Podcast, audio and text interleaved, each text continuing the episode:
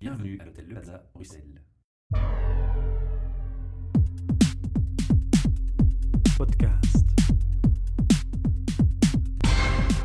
Bienvenue pour un nouvel enregistrement de nos podcasts depuis l'hôtel Le Plaza Bruxelles qui, comme chaque mois, nous accueille et nous vous rappelons notre sponsor Talent Square que nous remercions bien évidemment au passage. Alors devant moi, au micro, j'ai une personne que j'ai rencontrée dans l'endroit où j'habite, dans une piscine. On a parlé sympathiquement entre nous et on s'est rendu compte qu'il était passionné par son travail et il a accepté euh, gentiment aujourd'hui de venir partager cette passion de son travail au micro. Donc devant moi, j'ai Rifi Hassan. Enchanté. Enchanté. Ah, bonjour. Mchalfi, comment on dit voilà.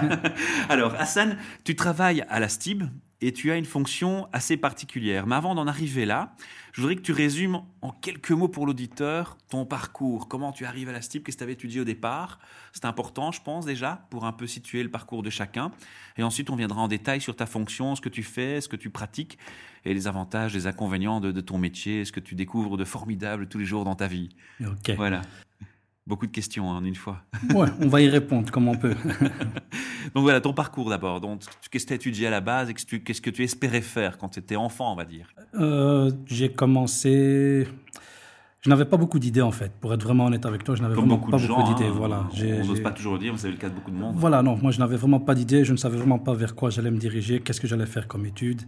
Et donc j'ai euh, j'ai fait mes études d'abord euh, à l'Athénée Royal des Pagodes et ensuite je suis passé à l'Institut commercial de Laken, Donc général puis commercial. général puis commercial exactement. Euh, là j'ai plutôt pris le, le chemin de l'enseignement professionnel où j'ai fait du travaux de bureau. Mhm. Euh, J'étais plus attiré vers ce qui était vraiment administratif et, euh, et vraiment travaux de bureau. Fait. C'était une guidance des- de l'orientation scolaire qui, qui poussait ou c'était toi qui découvrais non, euh, des affinités? C'est moi, parce que quand j'ai regardé un petit peu au niveau général, tout ce qui était chimie, tout ce qui était biologie, tout ce qui était euh, latin, histoire, c'était pas pour moi quelque chose qui m'intéressait réellement. Et donc, en, La lumière ne faisait pas. non, ça ne pas honnêtement. Mhm. non, ça ne m'intéressait pas vraiment plus que ça. Donc, un peu en discutant avec mes parents et avec, euh, avec quelques professeurs, ben, on m'a présenté cette, cet enseignement professionnel. Il faut être honnête avec euh, les personnes. Quand on parle de l'enseignement professionnel, beaucoup se disent ouais, il a fait la professionnelle, euh, il n'arrivera nulle part. Et c'est tout à fait faux. L'enseignement professionnel, exactement, sujet, voilà, oui. exactement. Donc, euh, les personnes qui sont dans les études professionnelles, allez jusqu'au bout et euh, vous arriverez à quelque chose sans problème. C'est comme partout, il faut s'y attacher. Exactement, exactement. Si on sait ce qu'on veut à un certain moment. Donc moi, j'ai pris le- ce chemin-là et euh, j'ai fait du travaux de bureau, commercial, comptabilité. Et quand j'ai terminé, eh ben, je vais être encore une fois honnête, j'ai pas continué plus loin, je me suis inscrit directement à, la STIP. La STIP engagée en 1993. tout. Il faisait une campagne de Il recrutement. faisait et une campagne postulé, énorme de, de recrutement, Donc c'est exactement. ton premier employeur. C'est mon premier employeur. J'ai fait quelques stages euh, au niveau euh, administratif à la SMAP à Mhm. l'époque, qui est ETIAS maintenant. Et puis par après, non, je suis rentré directement euh, à la STIP qui, à cette époque-là, effectivement, faisait du recrutement euh, à la chaîne, on va dire. On était euh, tous les, toutes les semaines 10 en écolage. Et donc j'ai commencé à la STIP comme euh, conducteur euh, de bus jusqu'en 2004, donc de 93 à 2004. Une Euh, dizaine d'années, un peu plus d'une dizaine d'années. Ouais, en conducteur à peu près d'une dizaine d'années. Malheureusement, euh, j'ai eu un petit accident au football, ce qui m'a empêché de continuer dans la, dans la voie de la conduite. La chance que la STIB offre, c'est de pouvoir être redirigé Et de rebondir. et de rebondir et d'avoir une nouvelle carrière. Donc j'ai eu cette, euh, cette opportunité de commencer euh, en métro comme vendeur de, de- de- de titres de transport dans les kiosques. Et, et là, j'ai j'ai pris une passion pour ce, pour ce boulot, le contact euh, humain, le commercial, la vente, le contact collègue, Qui l'envie. revenait un peu sur ton parcours Exactement. commercial de l'époque scolaire. Et- Exactement. Et c'est surtout euh, cette envie d'apprendre et de faire apprendre et de faire découvrir ça à d'autres personnes. Ce qui fait qu'après ce, petit passage-là, je suis passé comme moniteur euh, à la STIP. Ben, j'ai fait ça pendant huit mois et euh, on m'a proposé euh, de me diriger vers le poste d'instructeur. Mhm. Alors on précise que tu as demandé l'autorisation avant de venir au micro de Exactement. pouvoir t'exprimer et de partager ta passion sur ton métier aujourd'hui. Exactement. Quand on s'est rencontrés donc à cette fameuse t'avais dit que c'était une condition. hein, C'était une condition exactement. Donc moi, le lundi On même, pas que tu des après. euh. Non, du tout. J'ai rencontré, j'ai été voir mon directeur directement. Je lui en ai parlé. Je lui ai cité le nom de la personne qui était venue aussi de. aussi, ouais, de- on peut le de- citer. Johan était déjà venu Johan, à Steve à voilà, notre micro. Johan qui, Kaas, qui oui. était venu. Donc, on a fait la demande à notre RH, j'ai reçu l'autorisation et euh, voilà, je suis là aujourd'hui. Comme, euh, Et grâce à eux, on va pouvoir parler un peu plus de ton métier dans, dans la vie de tous les jours. Donc aujourd'hui, tu es instructeur. Je suis instructeur en station. Alors, ça veut dire quoi? Qu'est-ce qu'on fait concrètement comme instructeur? Oh, bah, Le mot le dit bien, instructeur, on instruit, on forme. Oui, mais il y a plusieurs sujets d'instruction. Exactement. Donc moi, je suis plus dans la partie, ce qu'on va dire, euh, la partie station de métro. Je ne suis pas pour les je ne forme pas les conducteurs. Je mhm. forme toutes les personnes qui travaillent en station de métro, qui aident en fait les clients à pouvoir se diriger euh, dans nos stations de métro. Ils ont un rôle important. Ils ont un rôle qui est vraiment très important. Oui, oui, très, très, très important. Et je forme aussi tout ce qui est commercial, c'est-à-dire tous les agents que vous voyez en kiosque et en boutique, ces personnes qui font et qui vendent les abonnements. Mhm. Donc, ce sont les deux grosses branches que j'ai euh, dans mon métier. Alors, est-ce que ça veut dire que tu as d'abord reçu une formation dans la STIP pour pouvoir t'y préparer? On t'a pris en charge ou t'as plutôt laissé euh, les roues libres? Non. En fait, on, quand tu commences comme instructeur, tu suis un ancien instructeur un peu. Euh, c'est un cycle déjà bien établi. Exactement, c'est un hmm. cycle qui est bien, bien, bien établi. Par la suite, tu reçois deux jours de formation, si pas trois jours de formation, pour, si tu veux, structurer un petit peu la manière dont tu vas donner ton cours, la manière dont tu vas la présenter, la manière d'accueillir, la manière dont tu vas communiquer, les choses qu'il y a à dire, à ne pas dire. Et puis après, c'est tout simplement le métier qui rentre tout seul. Et, euh, mhm. Là, j'entame, je suis déjà à trois ans et demi, et j'ai encore des choses à apprendre, mais euh, ça avance comme il faut, et c'est magnifique même. Alors, on, peut, on peut toucher un mot hein, de, ce que font les gens que tu formes. Donc, tu as mentionné, il y en a qui vendent des abonnements. Donc, qu'est-ce qu'on leur apprend? Ils ne font pas du porte-à-porte Non, non, non, non. En fait, ils travaillent dans ce qu'on appelle les... Il faut savoir que dans la station de métro, on a ce qu'on appelle des kiosques et des boutiques. Ce sont deux services identiques, mais avec des fonctions différentes. La fonction des boutiques est plus portée sur l'administratif qui fait de la vente aussi. Et la vente kiosque est plus portée sur de la vente euh, rapide, on va dire, la vente rapide. Mm. C'est-à-dire quand un client a besoin d'un abonnement, il vient directement, il achète son abonnement et il repart. Si il a des documents à faire rentrer, le client se dirige à ce moment-là en boutique. Et qu'est-ce qu'on fait dans, dans, nos cours? Ben, Tout simplement, on a ce qu'on appelle un programme de vente. Donc, on initie nos, nos, futurs agents de vente euh, à ce programme. À conseiller le meilleur abonnement. À conseiller le meilleur abonnement, à se mettre en situation pour pouvoir pallier à certains problèmes, que ce soit informatique ou vente. Et donc, ou le euh, stress avec les clients, ça peut arriver? Il y a du stress, oui. Donc on gère, on, apprend. Il y a une gestion du stress. On, apprend à nos agents à gérer le stress et de pouvoir répondre euh, d'une certaine manière euh, à tout, tout, client. Et cette formation n'est pas donnée uniquement, quand je parle de gestion du stress, cette formation n'est pas donnée uniquement aux agents de vente, elle est donnée aussi aux agents de station, qui eux reçoivent exactement une, enfin, qui reçoivent une formation différente et reçoivent aussi la formation gestion du stress et comment pouvoir répondre à un client agressif, fatigué, on va dire, euh, des clients mécontents, puisqu'on a plusieurs sortes de clients. Et donc ça, c'est une formation qui se donne dans les deux, dans les deux branches. La partie la plus importante de, de, de, de mon métier, c'est ce qu'on appellerait à l'époque les agents de prévention. Les agents de prévention, c'est un programme qui a débuté en 2006 et c'est un contrat que la STIP a signé avec l'ONEM pour pouvoir donner une chance à des jeunes bruxellois de pouvoir se relancer dans la vie active. Offline, c'est ce qui m'avait marqué, moi. Hein. C'est le témoignage que tu m'avais partagé qui, qui m'avait vraiment impressionné. Exactement. On sentait ta passion, mais on sentait aussi le, la réalité que tu observais sur le terrain. Exactement. Pourquoi? Ce sont tous des jeunes qui, dans un premier temps, ont soit stoppé leur... Euh, leurs études ou des personnes qui ont malheureusement eu euh, des problèmes avec la justice. Et donc, ils ont, si vous voulez, un, un, tremplin euh, à la Une deuxième chance. Une deuxième chance. Génial. Ils ont un contrat de un an avec possibilité de pouvoir euh, avoir un contrat durée indéterminée, donc une vie qui se reconstruit, qui se reconstruit malgré les erreurs de, de, de, jeunesse et du passé, et on les redirige vers la conduite essentiellement. Alors, ce qui m'a vraiment, vraiment touché dans, dans ce métier, c'est que j'ai vu des jeunes qui veulent s'en sortir. J'ai vu des jeunes qui sont moins motivés, moins motivés, mais qu'on a réussi à motiver. Ah, ça, c'est Ça, c'est quelque chose qui était, euh, qui est assez. Euh, ouais, c'est une belle récompense. Parce que maintenant, je peux voir la plupart des conducteurs que je croise sur le réseau, que ce soit en tram, métro ou en, bus, je peux dire, bah ouais, je les ai eus euh, en classe. On a pu discuter avec eux. je connais leur parcours, je connais leur histoire.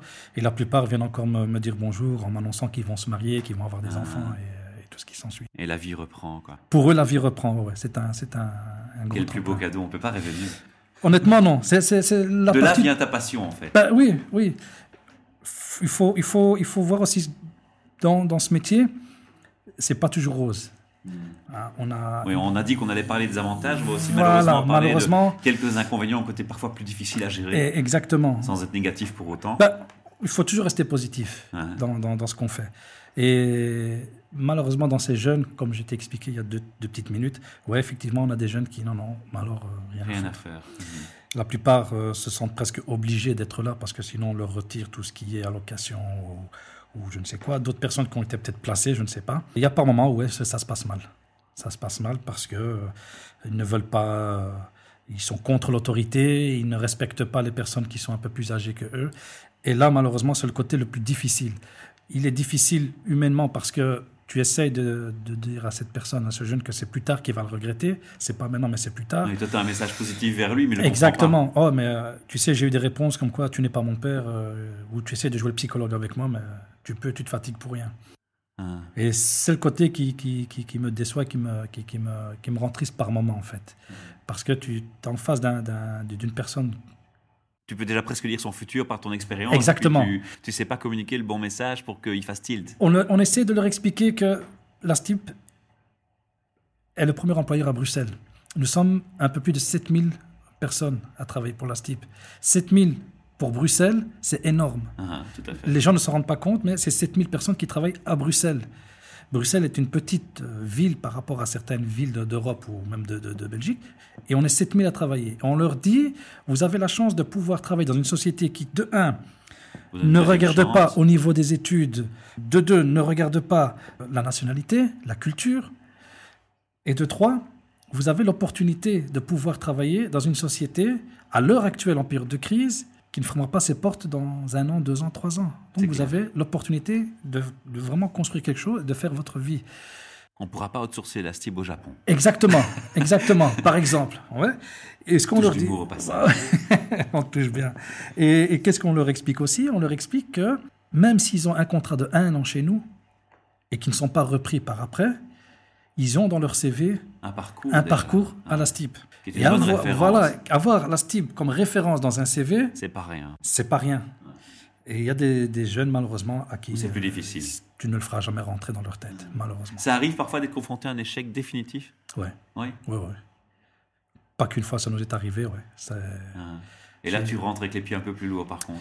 Ouais, parce que j'ai eu par exemple le, le- le- le cas en 2011 où j'ai eu un jeune. On va pas citer de nom. hein, Non, non, non, je ne cite pas de nom. Non, non, non, j'ai eu un jeune euh, où j'ai discuté avec lui euh, en classe, il voulait rien savoir. Il en avait vraiment alors. Quand j'ai discuté un petit peu avec lui, il me sortait son parcours scolaire et qui me disait que même en- à l'école, les PMS, les assistants sociales, ne s'en fichaient complètement de, de- de- de ce lui. pouvaient ressentir, de ce qu'ils pouvaient. Donc il se sentait déjà, lui au départ, Pas écouter. pas écouté. Et il pensait qu'à la STIP, c'était pareil. Malheureusement, il, il n'a pas eu un parcours euh, correct, on va dire, par ses absences, par ses maladies. Il s'en est rendu compte que les deux derniers mois, Quand il était trop tard. quand il était trop tard. Ah. C'est là qu'il est venu me voir, qu'il m'a parlé, qu'il m'a demandé si on pouvait faire quelque chose pour lui. Et là, malheureusement, bah, je me suis retrouvé euh, face à un mur en lui disant Je peux plus rien Je faire. peux plus rien faire parce que tu as toi-même mis tes pieds dans, dans- dans le ciment. Donc on leur, on leur demande de patienter par après un an et de se représenter. Mais là, à l'heure actuelle, malheureusement, ben, Alors, c'est une question que je vais te poser qui n'a strictement rien à voir avec Mhm. ton partage de passion ni avec ton travail au quotidien, même s'il y a un lien très fort. Moi, je, je vais comprendre un peu, enfin, je, vais- je vais résumer la question très simplement. Est-ce que, par justement ces témoignages que tu vois au quotidien, tu es d'accord avec moi si on veut faire passer le message à ce type de public que la première démarche à faire, parfois, si on ne réussit pas à comprendre, c'est de se couper au niveau relationnel de tout le mauvais entourage qu'on a et de changer de milieu? Exactement. Et c'est ce qu'on leur dit. Hein. Je crois que c'est peut-être la première étape à essayer de faire passer, non? Parce que souvent, malheureusement, c'est le jeune qui ne sait pas se lever, le, le jeune qui comprend pas, qui ne tilte pas sur certaines notions, c'est parce qu'il est trop dans un engrenage, dans son environnement, surtout dans les milieux où ils sont en, en redirection sociale, si je peux dire. le, le- le- le premier point que je retiens de, de- de ce que tu viens de dire, c'est n'arrive pas à se lever. Ce qui est voilà, c'est- c'est c'est c'est ce très classique. hein, Voilà, ce qui est extraordinaire avec, euh, je vais dire, avec la jeunesse de maintenant, quand je les entends en classe, je te cache pas que des moments j'ai des, des- On va pas des- faire une généralité. hein. Non, non, non, bien sûr. certain- hein. On ne fait pas de généralité, mais c'est quelque chose qui est énorme et que j'ai remarqué assez souvent, c'est que tous les matins, j'entends « Monsieur, je suis fatigué ». Monsieur, je suis fatigué. Et je pose la question, qu'est-ce que tu as fait hier soir? Je vais t'expliquer ta vie, et ma vie, et tu m'expliques la tienne. Qu'est-ce que tu as fait hier soir? Bah, Je suis sorti avec les copains, PlayStation, ci et ça. Je lui explique ma vie. Je rentre à la maison, je m'occupe des enfants, j'aide mon épouse, on a des devoirs à faire, je me lève à 4h du matin et je suis ici à 7h30. J'ai dit, tu vois, je suis tous les jours debout à 4h30 et je rentre tous les jours à 18h et je me couche tous les jours à minuit. Tu vois, je suis aussi fatigué que toi, mais je suis là et je garde les yeux ouverts et j'essaye d'avancer. Donc, on essaye un petit peu de, de, voir leur, leur, vie et les fréquentations qu'ils ont. On leur explique que le boulot qu'ils font, que, dans, dans, nos stations de métro, on les met dans des stations près de leur commune, des endroits où ils habitent. Pourquoi? Parce qu'on sait que voilà, il y a le confort, mais on sait qu'ils vont rencontrer des jeunes avec qui la soirée euh, euh, s'est passée. Et là-dedans, tu as des jeunes qui, malheureusement, comme on a dit, sont un mauvais entourage. Et par ce métier-là, on a essayé de leur expliquer, voilà, maintenant que tu fais partie de la société, distinct, agence type, distingue-toi, montre-leur, explique-leur qu'est-ce qui peut se passer si on te prend en flagrant délit. Ah ton, rôle dépasse la société. Finalement. Exactement, exactement. Donc, Bon, tu as la, plupart qui te disent euh, Moi, je suis pas une balance, je suis pas un shukem, comme on dit.